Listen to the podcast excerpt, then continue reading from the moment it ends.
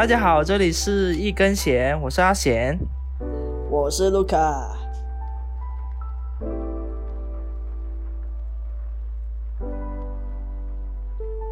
然后这一上一周我就介绍一个美食饭给大家吧，然后这一周就换阿贤发球。那我们今天你会给我们推我们什么漫画呢？哎，我今天推了又是那种奇奇怪怪的风格了吧？哎，你怎么可以这么想我？我每我 我受够了，我每个礼拜我为了要综合一下，我快我快没货了，要疗愈系的。没有啦，我这一周我肯定也会搞一点疗愈系的东西嘛。这一这一这一周我就不负众望，我也搞来了一部嘛。好好好，来来来来来。主要是最近负能量太强了，想看点正能量的东西。哦，很棒，很棒，这世界需要，来吧。是的，我，哎，我我我觉得这个番你可能也是知道的，因为是新的，而且他也有拍。动漫跟日剧，我应该之前有跟你说过的。我今天要推的叫做《小太郎一个人生活》，有听过吗？我好像好像有瞄过这个标题，没有真正去了解过。是的，他的这个漫画叫做《小太郎一个人生活》，然后他呃有那个有出动画，也有出那个真人版。然后它的真人版，哎，不是，它的动画是网飞的，Netflix 出的。哦，那那可能 Netflix 的广告有有瞄到过，就是有点印象，但是不深刻啊，没没差了，反正我就听你，就是听你讲。哦，对啊，对啊，对啊，我觉得你可能有知道，因为它的大概它的封面就是会有一个小男孩，就是戴着帽子的。啊，就是他的 T 恤上面会写的 G O D 之类的一个星星一样的一个花纹的一个红白的一个，对，没关系，没关系，没关系，没关系，对对对对，对对对，你先讲。是的，我今天要推的部的这个漫画叫做《小太郎一个人生活》。然后为什么我我跟你说这个漫画不让我非常的上头？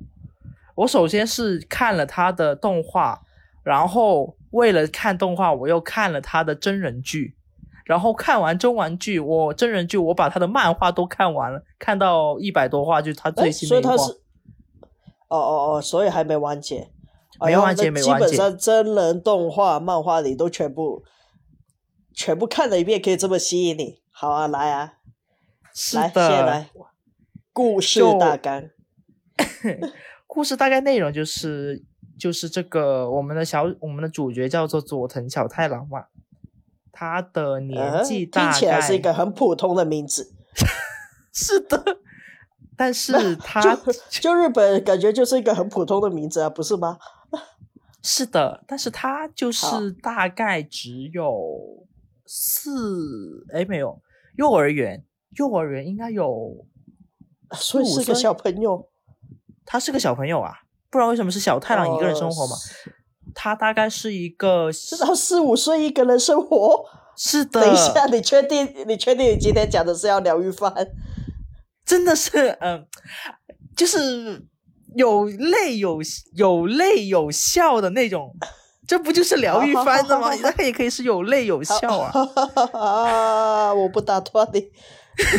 小太郎一个人活，是小太郎一个人生活，就是这个小太郎可能小朋友就是在读幼儿园，然后大概四五岁左右，然后他是一个嗯非常敏感的，也是非常敏感和早熟的一个孩子嘛。那为什么说他是一个人生活？是因为他是呃他是从福利院出来的。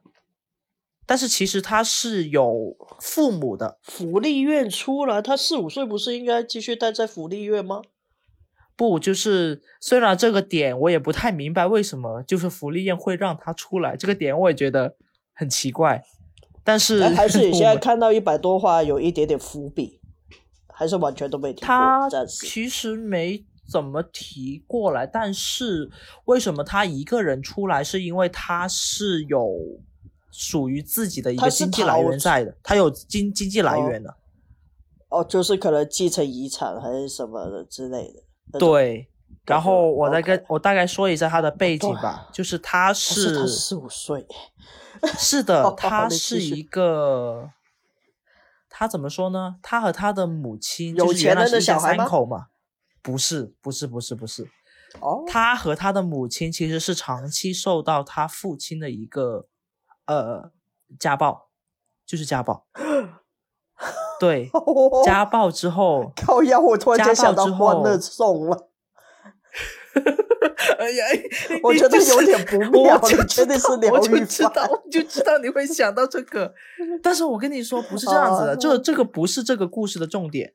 好好好好好好好好，是的，他和我先跟他说一下背景，我大概说一下背景，你就知道了嘛，就大概嗯。了解一下，就是他的母亲呢，就长期受到他父亲的暴力，但是呢，就是后来是他的母亲决心要离开他爸爸，就他和，所以他的母亲就带着他出来独立生活了，啊，独自生活之嗯后。呃，他的，但是没过多久，就是他们生活了一小段时间之后，他妈妈又走了，而且哦没回来过，没回来过。没回来过。哎，现在哦故事出到就是他妈妈已经走了，然后他刚才说的他的一个独立的经济来源走走了是去世了。死掉呃去世去世了，去世有去世了，是有发现遗体的。意外，意外，意外意外 OK OK 意外，意外，就已经证证明是已经走了。然后 OK 因为不是已经走了嘛，所以他现在这个独立的经济来来源就是拿着他母亲的保险金，每个月。呃呃呃所以就是他这原小可以拿自己拿保险金合法吗？谁转给他啊？因为因为他父母其实可能我觉得吧，我觉得他父母可能也是没什么亲戚的，所以他妈妈的直属亲戚可能就是他的小朋友，就是小太郎。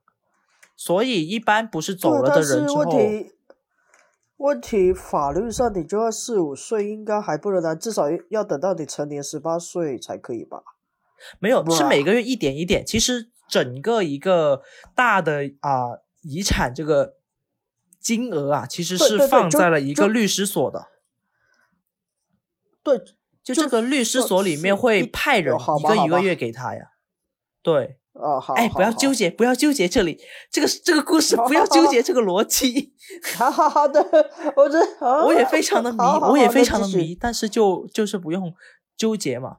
然后就是好好好继续等他那个，他不是就是因为后来其实他是有有进过去一段时间福利院的，但是后来是可能是他的太强烈的要求，他觉得他要自己出来生活吧，他就出来自己生活去了，然后找到了一家叫做 清水公寓，对，就清水公寓，好，是一家比较廉价的那种日本的那种很廉价的那种公寓，就可能是上下两层，可能一间房间里面就很呃，很小能体积想象的那种像汽像像像汽车旅馆，上下两对层对对对对对对对对对 对，但可能就是因为因为小太郎这个漫画里面的人都非常非常的善良，就是包括小小太郎附近的一个啊接触的一些人，就是一些角色，就其实都是一个非常善良，就就就这个故事里面没有最纯粹的坏人，没有纯粹的坏人，OK OK，是的，也很迷人。也就是因为因为他搬到了一个这样的一个公寓里面嘛，然后就住二零三室。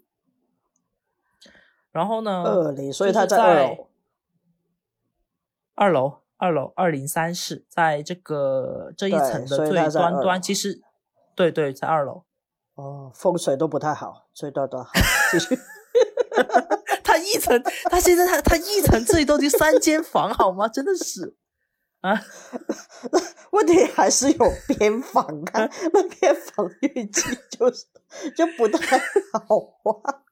这好了，对好，继续继续，是所以才廉价啊，但是会不会是因为是他就是因为他他他非常的年轻嘛，小，但是呢，就是为什么就我先说说为什么这个漫画很能打动我嘛？因为他其实因为这个孩子过于的早熟，也过于的敏感，所以他给身边带来了很多那种。就是这里面的一些每一集给到的传输的一种道理都是非常的简单，而且这个简单就是那种能够打动到你的那种小道理，就通过一个孩子的角度去看待不同的成人一点的问题。事情，对，好成人一点的事情，因为他就是小，他住在了这个公寓里面，他一个人生活嘛，那他肯定是各种什么生活起居啊，还有什么都是自己打理的，嗯。而且包括他遇到身边的邻居啊，什么样子，他们发生什么事情的时候，其实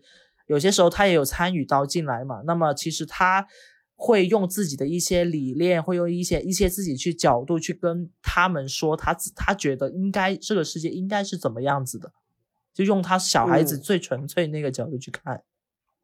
嗯嗯嗯，所以我觉得这个东西他传达出来的这个道理，就让我非常的，就每每一集每一每一话的那个故事都非常的有非常纯粹，也非常的打动我。我是觉得这样子的。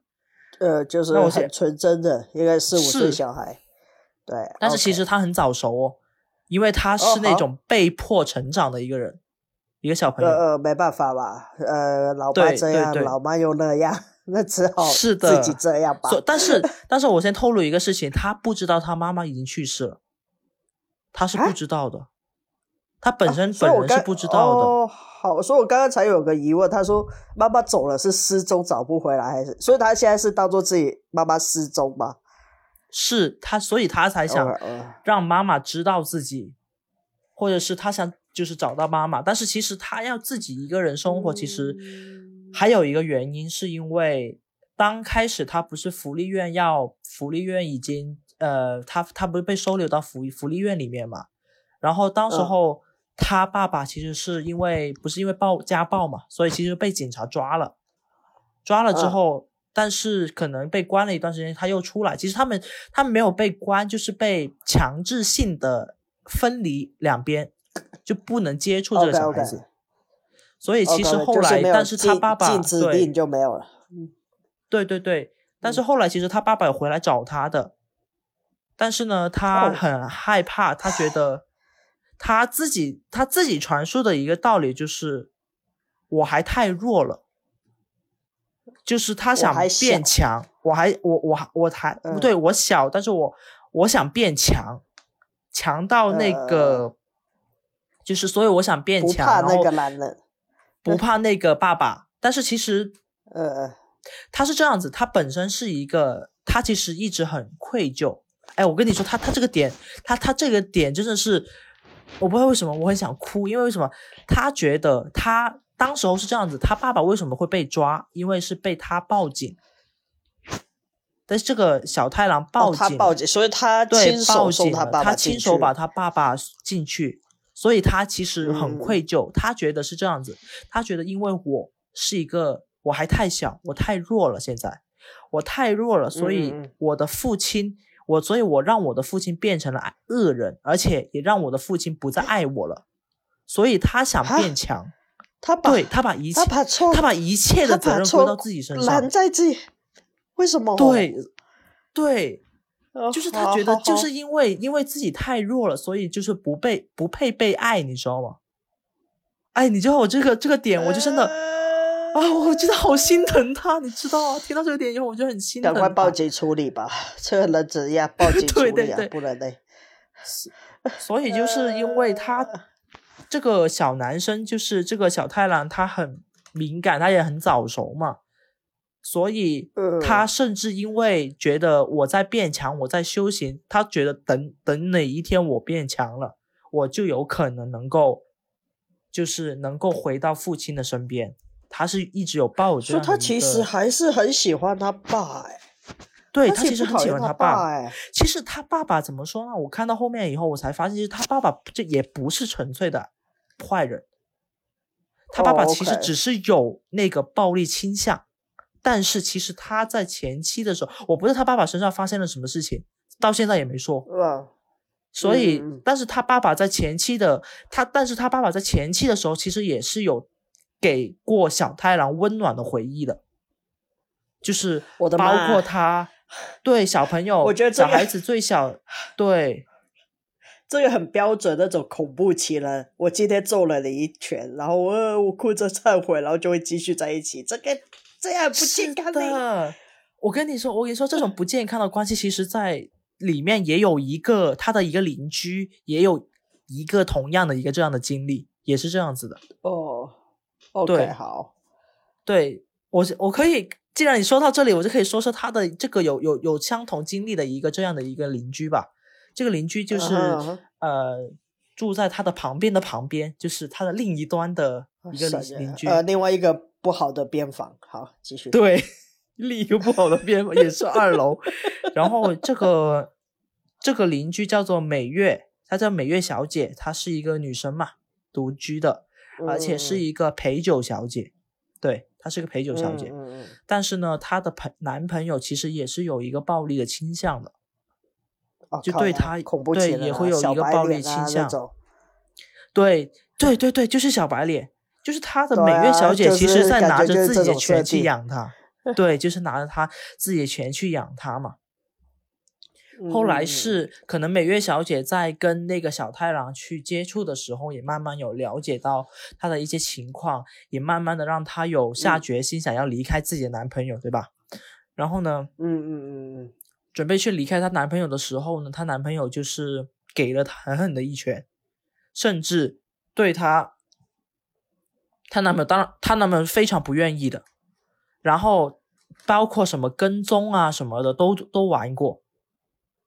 对，所以是的，然后后续又是个非常强，控制欲非常强。嗯，后续就是美月小姐因为被打了之后，她的那个伤痕就被小，就是脸上那个打的那个印子就被小太郎看到了，然后小太郎就，当时候小太郎的第一反应就是让美月小姐去搬家，赶紧走。但是其实。作为美月小姐来说说的话，她其实不想走，因为她也知道，她其实很她很喜欢小太郎，然后其实也很想维护他，对吧？让他守护他，嗯，所以其实他是不太愿意走的。但是，嗯嗯嗯，小太郎就是说，他说美月小姐，我不想你想，我不想你成为我这样的一个人，像我一样，靠，亲手把你男朋友变成恶人。对，但是他其实已经是恶人。但但这听起来，其实小蔡小太郎他自己有意识到，他跟爸爸这样的关系是不健康的。他会这样劝别人的话。对，但是怎么说呢？我觉得他小朋友有心里面就是还是会固执的，觉得我 OK，自己想变强，我还是想变强的。然后，嗯嗯那个等我变强的那一天，我爸爸就会爱我，就会这样子。嗯，这其这其实，在另一个角度上，又是他想变强的一个理由。好吧，对，好吧。但是，嗯，因为是这样子，所以他就劝那个美月小姐，就说：“我不想，但我知道你还其实还很爱你的男朋友。”但你的男朋友已经是坏人了，就已经是所谓的他他口中的所谓已经变成了坏人，他就跟他说：“我不想你你你你像我一样把亲手把自己爱的人变成坏人。”他就这样子的，所以我觉得你就赶紧逃，逃到一个他也不知道地方，这样两个人就是分离的那种状态。后来呢，嗯，后来其实美月小姐就是有她有犹豫过嘛，后来美月小姐其实还是报了警。把她男朋友给送到了警局，但是因为，对，但是因为也不是说，嗯，这是这不是，我觉得这可能是法律而言是不足以要关进去的，所以她男朋友是出来了，但是被严格的控制了，就可能不能接触她之类的那种惩罚嘛。对，至少有个禁禁禁足令之类的吧。对对对，禁足令之类的。那其实后来就是她的美月小姐其实是，但是美月小姐最后还是搬走了，就是他觉得就是因为我的男朋友已经知道我住在这里，他不想打扰到其他人的别其他人的生活，所以他也选选择去搬走了。对我是觉得，嗯，当我看到他对那个美月小姐说，就是 我不想你像我一样让自己最爱的人变成坏人的时候，我觉得啊，这个小朋友怎么可以这么善良？太善良了，就很心疼，你知道吗？这这听起来其实他也很矛盾啊。是的，他其实也啊，对，其实也蛮小孩就这样，就真的哎哎，早熟，太早熟了。嗯，就看的太多了，你知道吗？他就是因为就是被我知道，我知道，他的经历所强迫的。然后呢，我再跟你这个时候，我再跟你介绍一下他的另一个可能是和他最深羁绊的一个邻居。就嗯嗯，其实是一直在他虽然四五岁，他有上课吗？他有，他有，他有，他有，他有。后来是上了幼儿园。嗯嗯嗯嗯，对。我就来跟他说，跟你说一下，他另一个最深的羁绊就是他的一个，他就是他隔壁叫做守野先生，这个其实是整个漫画的一个男主，男主二号。哦，对，就是对于小太郎来说，我觉得守守守野先生是有点像他的同伴，也有点像他的爸爸那种角色。对，这个守野先生就是大概三十多岁，是一个过了气的漫画家。对，是一个过了气的漫画家。为什么日本设定主角隔壁的都是要都是漫画家？我我们这一家里面那个也是住在隔橘橘子隔壁的，也是漫画家。是，然后我记得还有还有一部那个什么，呃，香港那时候是叫什么？外星小孩撞地球，外星 B B 撞地球。那他好，他隔壁那个邻居也是漫画家。我就是我我知道你的意思，对，就是这个人漫画家的，呃，应该就是作者本身自己想一起在里面演戏吧？我他都这么觉得。是的，是的，是的，是这样子的。他因为是这个，首先他本身他。这个守野先生他自己也是个孤儿，嗯嗯嗯，然后他就是知道自己隔壁小太郎是呃隔壁住进了一个小孩以后，他一开始也是非常的惊讶，非常是什么的，然后慢慢慢慢开始，他就开始接替起了像一个小太郎的爸爸一样，去去偶尔送他上学呀，然后和他一起去，毕竟四五岁嘛。对，他就想一直跟在后面，所以对于他而言，他是守野先生。守野先生是觉得，就是我，就因为因为因为很有很有很多人跟他说过，就说你其实是你现在就是做的一切的事情都非常的，呃，都非常的没有意义。他是觉得这么说，那其实有一天，终有一天他还是会走的呀，对吧？你不是他爸爸呀，你也不是他亲生的爸爸。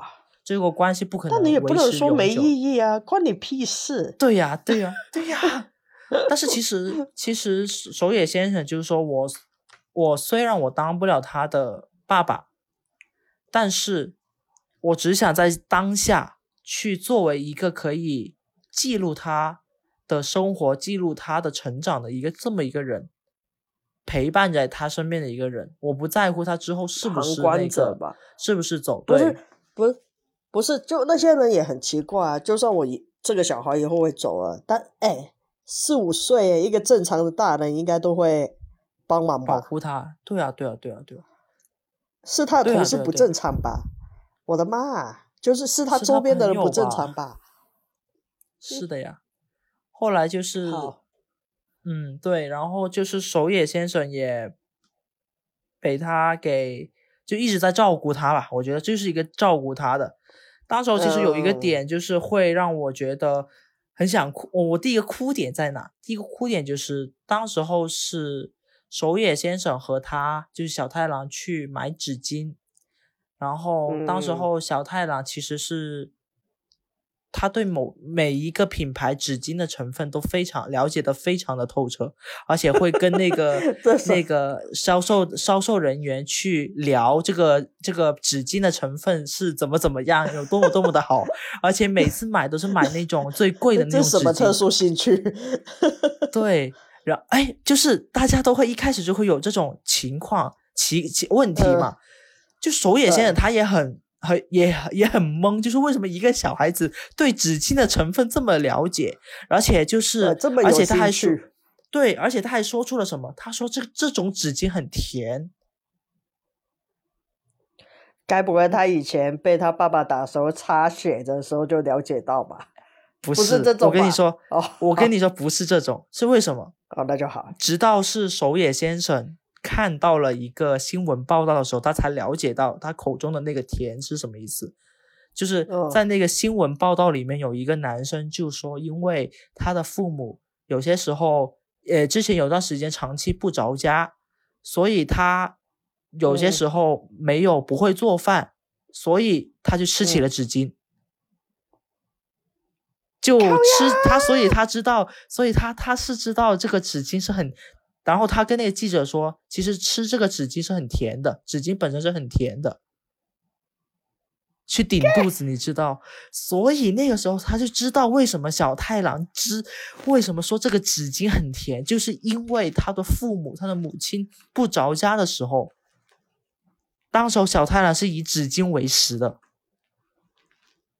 他吃过纸巾，所以他知道纸巾的味道是甜的。哎，我靠！靠我看完这个之后，我觉得我整个人都不好，你知道吗？我真的，我就觉得整个人都不好，我就很想哭。这么一个小孩子，对，这么一个小孩子就要吃纸巾这个东西，你就知道，哎，他的父母有多么的不靠谱，你知道吗？这对啊，连妈妈都，呃，对妈妈是不不得已的原因，还是他妈妈本身其实也也不太会照顾他？后来，对我后来我是看到后面我才知道，其实他妈妈其实是一个可能是不太喜欢小孩子的。对他妈妈其啊实不太喜欢小，孩子的，所以，所以不止他爸，他妈也有问题啊！我以是为是他妈本妈本身也有问题就是这个。小太郎很惨，你知道吗？是的，小太郎其实很惨，你友待在知道吗？福利社吧？呀，所以才去福利社，真的哎，等一下，吃纸哎巾真的是超出我觉得你吃蟑螂、吃老鼠的范围哎。是啊，就是 他，他真的是肚子饿的不行的时候，他只能吃纸巾，你知道吗？吃纸巾会不会是因为对一个小朋友来说，因为有时候街上会免费发的，所以他还可以免费得到这个东西，所以他可以吃。我觉得就是，我觉得是这样子的。我觉得是因为当时候可能他家里什么都没有，包括他的只剩下菜，纸巾冰箱里什么都没，只剩下纸巾。这个是可能是他身边能够，可能他觉得是能够吃着进嘴里的东西，为什么？就是这样子。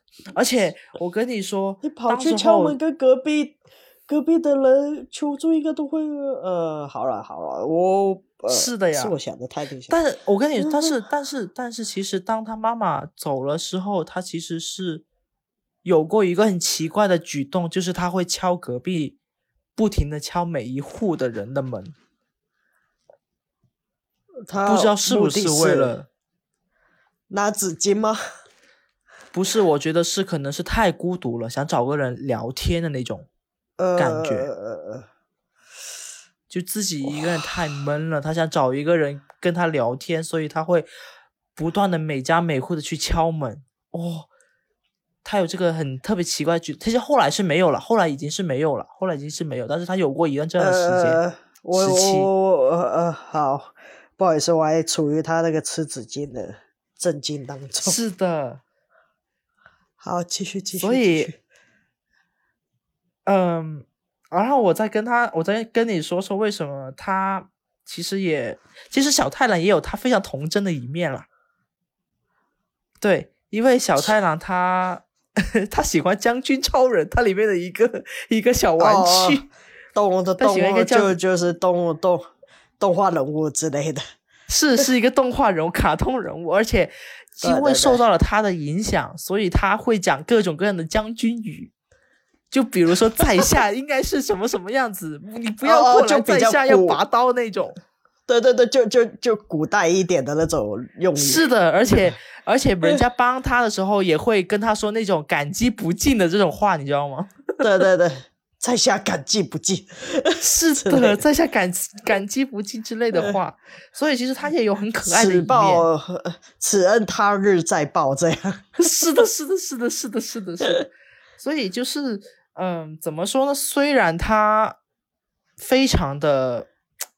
非常的，他的他的经历非常的让人不知所措，但是我觉得他还是有用他身边有用他自己的一份，他自己的一个角度看待这个世界的一个观点去感染着他身边的人的，我觉得他是有这种能力的。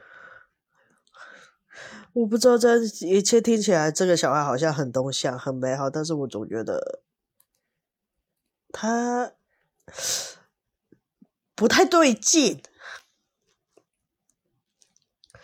就是你会，他会劝别人这样，就是很典型的嘛。我们现在现在很多人这样，他会劝别人，但是回到自己身上，他好像没办法像他劝别人的那么的乐，是那么乐了断，那么了断，就等于他可以劝那个美月小姐离离开男朋友，但是她自己离不开她爸爸，她一直在逃啊。对，然后明明她应该也清楚，她妈妈也不是一个很好的妈妈，但是她还是渴望妈妈有天会回来。是，对，是因为其实他虽然可能他自己有隐隐约约的，他感觉他妈妈好像不太喜欢他，但是我觉得他是指他是一直在看的是别人的一个好的地方，好的一面，而不是说看到的是。别人不好的一面，我觉得就是他怎么样不好，都总有好的一面给他看，他就只专注好的那一面。因为肯定是他他的回忆里面一直会有记着他妈妈如何对他好的这些记忆，嗯嗯，是有温暖的，是很温暖的那种回忆，他肯定是一直记着的。吧，而且最重要是什么？他的身边都不是坏人呀，就他的各种邻居，他接触的人群其实也有。也有在不经意的时间有感染到他自己啊，包括他在幼儿园里面遇到的那些小朋友，嗯，对吧？嗯嗯嗯。其实，在他去感染的同时，可能别人也有感染了他嘛。所以，我觉得小太郎他就是一个，嗯，非常的早熟，但是又非常的善良的一个小男生嘛。我觉得就是，嗯嗯嗯，温暖，我觉得非常温暖，而且。而且当然，他其实还有第三个邻居。我觉得这个邻居我必须要跟你好好说说，也不是好好说，简简单介绍一下。这个第三个邻居是是一个大叔，而且看起来非常凶的一个大叔。哎，又是你喜欢的那种大叔？不是，是个黑社会大叔，就是那种。然后对小朋友应该有反差萌那种吧？对，但是但是我跟你说，他的内在是一个，他本身是他也是个父亲嘛，他有个孩子嘛。但是他其实是一个非常爱他孩子，也非常喜欢小朋友的，就是就是那种傻瓜老爸，表面很凶，然后是个傻瓜父母的那种。对，但是他的确是个黑社会大哥，就他会出去收收钱的那种人。啊，他不要做的太过火，然后搞得别人以为他有恋童癖就好。有有，我跟你说，就是有过，就是 其实他很爱小太郎，而且经常会叫小太郎叫做小太郎亲那种，你知道吗？就他最大的愿望就是和小太郎贴贴和贴贴，他最大愿望就是和小太郎贴贴。哎，这个大叔是要和他贴贴。你自己有孩子啊？你跟你的孩子贴贴啊？不行，没有。就是他的怎么说呢？他已经离婚了。他已经离婚了。哦，对，他已经离婚了。对，没有跟他。就是他的前妻其实一直很非常的抗拒他，抗拒和他见。就是他就算见了，他也跟他说，就是其实你儿子不想见你。也就是我过来跟你，因为我们每个月会有这么可能几天的一天的时间可以互相看，就是互相就是呃呃坐在一起的那种吧，探视的探视的那种时间嘛，就类似那种时间。嗯，我也就是这个时间来看看一下你，说明可能可能他还要付那种什么呃瞻仰费之类的，我觉得就是那种呃费用，所以他只是例们两行个公一周可能务这样会而已。对对对，一个月有那么一次的见面机会嘛，所以他作为就是这个大叔而言，他一直没有机会能看到他儿子。包括有一次，就是嗯他买了一些玩具，打算是给他儿子的，但是他的前妻跟他说，就是说你儿子不喜欢你，也不想再看到你，他当然也不会收你的他不会礼物。想要玩。嗯，嗯，对，这个我觉得有点伏笔，一都是都是前他前妻在讲，搞不好他儿子其实也很想见他。对对对，就是一个伏笔，你没说错，对，你没说这就是一个伏笔。嘿嘿。但是其实我跟你说，我我我在在遇在遇到他的儿子之前，就他他们后面是的确是见面了，而且是他儿子来找他了，哦，他儿子跟小太郎差不多大嘛？差不多的，幼儿园都是幼儿园。好好，OK。而且他的儿子后来见了他爸爸以后，就一他其实他其实他儿子很爱他爸爸啦，嗯，也一直是以他爸爸为他跟小目标太郎可以。成为一个好基友啊，是的，好基友呢。两个小小朋友。对，然后我最感触的一点就是，他当时候不是因为他买了玩具给到那个，以其就是一个什么将军超人嘛，就是一个小玩偶，就是他因为他知道小太郎知道，他觉得他儿子可能也喜欢，然后当时不是他前妻不愿意说不要嘛，那其实说他后来。嗯他就想说不要浪费嘛，就把那个玩具送给了他的，想送给那个小太郎。但是小小太郎其实当时候跟嗯他说，对，小太郎跟他说我不要，他说我不是你儿子的替身，这种这种充满谎言的礼物、啊我不需要。哇，对，就这种程度你知道吗？小太郎就是那种懂事到 这种程度，你知道吗？懂事理到。哇，就让我觉得我觉得嘿，呃他应该有点生气，他也不想当替身吧？呃，对他就不想替身，就这是你买你买买给你儿子的东西，就你之呃后就亲手交给他就好了，你不要给我，我不要做你的那个儿子的替身。呃呃，对啊，然后我就说啊，好可好好可怜，哎呀，好可爱，但是又，哎，就是很嗯让人怜爱吧，我觉得。嗯嗯嗯对，大概就是这么三个邻居嘛。但是当然，其实这个漫画里面有很多别的角色，就各种各样的角色社都有。区社区周边的什么那种，嗯，是的，很多这种角色。对，但是我觉得他非常的能打动我。他也是一个比较，就是你怎么说呢？他的他的经历是很让人同情的，但是呢，他的精神，他的每个行为举止都很温暖，都特别的温暖，每一个单元剧都特别的温暖。我这样听你就是说下来，我是觉得他他讲的东西，其实我觉得很多人都知道啊，对啊，那个小白脸不好，你离开他就好，就是对，都是很简单的一些事，但就是我不知道，就是连一个四五岁的小朋友都都都会这样劝你，但是我我我那些大人就是某种程度的放不下。那我不知道这是不是所谓的成长还是怎样，但是就是 听起来就是对小太阳这么说，但是我们这边看来就是呃说的简单，做得到我早就做啦。其实有些事不用你提醒啊。是的，是的，是的，就看你，就像你对，刚才说那个就明明就就是我的，你看连四五岁小孩都知道了，为什么还做不，你还做不到呢？你还做不下去呢？到底在纠结什么呢？那那我现在讲的这些，就是其实小太郎他自己应该也有感觉啊。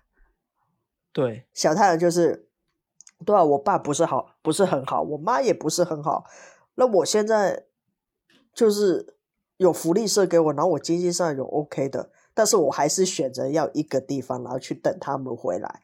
那其实他也某种程度也放不下，就是他能这样说别人，但但到了自己身上，即使你是个四五岁的小朋友，他还是会有放不下的地方啊。对啊，就是他其实想找一个人生活，嗯，对，对，所以所以变成我觉得他跟邻居的的的关系就是有点像互补吧。嗯嗯嗯，我看到你的事情，然后我劝你，但其实那些大人也看到这个小朋友的事情。我靠，一个小朋友吃纸巾，我的天呐！是的呀，是的呀，对，啊，对啊，就是就是大人小孩，还是说，其实这没有所谓的大人小孩，对，就是只是道理大家面对的问题都一是一个对对面对的问题解决方法也知道，对，对，都是知道的，是不是？是不是告诉我们，不管是五岁还是到你长大了，你面对的问题其实都没变过。只是你那愿不愿意唯独看你有没有成长的话，就是你面对一样的问题，你会不会有别的解决方法吧？那种感觉。对，也或者是就是说你有没有这个勇气去做？就如果你你看，对于一个你会不会你四五岁个的时候没勇气，你到了大人的时候，你会不会是的，是的，你会不会也是还是没勇气呢？那像美月小姐，她可能就有勇气了。我我就离开嘛，我报警了嘛，然后为了不要牵累大家，让我搬走嘛。是的，是的，是的，她就勇敢的踏出了那一步嘛。对，就让她下定决心那一步，但是小太郎没有啊。小太郎，我还是觉得我要在这边，然后我一个人好好生活。我妈妈、我爸妈迟早有一天会回来的，然后我记忆里的温馨记忆一定可以延续的。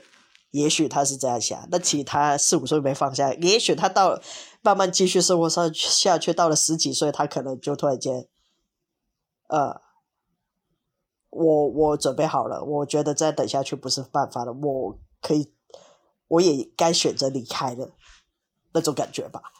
但因为他还是四五岁，所以他还有比较长的时间去想。嗯嗯嗯，我的感觉是这样啦。是这样 子，你你感觉没错，就是他的确是，包括他身边的，可能是他刚才说的那个漫画家，他其实也是知道说，嗯，小太郎他的确是他现在变强的理由，就是因为他想，嗯，等他变强的时候，他再回到他的父亲身边，然后他的父亲就会再爱再爱他嘛，就是这一个这一个道理吧。但是漫画家会觉得说，那如果有一天他意识到他这个点是不对的，就是你就算怎么变变强，其实你爸爸只是把你爸爸本身是有问题的，你爸爸也不会说会一下子因为你变强而爱你，不是这样子的。他觉得这个这个问题，如果终有一天他意识到这个问题解决不了的时候，他就他的他他那个漫画家就说，那我就陪到他意识到他那一天，意识到他哦解决不了那一天，那到时候他可能他的想法就会变了。到时候其实他已经变得呃很强了，强到足以去面对这个他解决不了的这一个思维，呃，他就能他能就就会保护好他自己。我觉得，嗯嗯嗯，对，就是嗯，他一直有自己变强，那就是等到他终有一天他意识到自己一自己之前的那个变强的理由是不可靠不可行的时候，其实那个时候个好的方法的时候，对，对，但其实那个时候他已嗯。经是一个很强的一个人，他已经成长了，成长为自己一个足以这种心智已经成长到足以去抵抗，说我能接受这一个，我能接受这个理由，就嗯是他的确不是不可行的，他能接受这一点，我觉得这个时候他就已经是成长了，嗯，对，就是只是说。就是现阶段，我只是漫画家，就觉得就是说，我现在那我就陪着他慢慢长大，我还是以一。个一个对一个大人的身份在旁边看着他，至少不要再让他吃纸巾吧，对 啊，对对对对对对，一直呃陪伴着他，就不要再像以前说。所以那个时候，那个纸巾的故事嗯后来就是说，他就把最便宜的那滚纸巾给到了呃，给给到了小太郎，他就递到他身边说：“你现在已经不需要再吃纸巾了，我们也没必要再买这么贵的纸巾了。嗯嗯就仿佛就是想让他跨过那个坎嘛。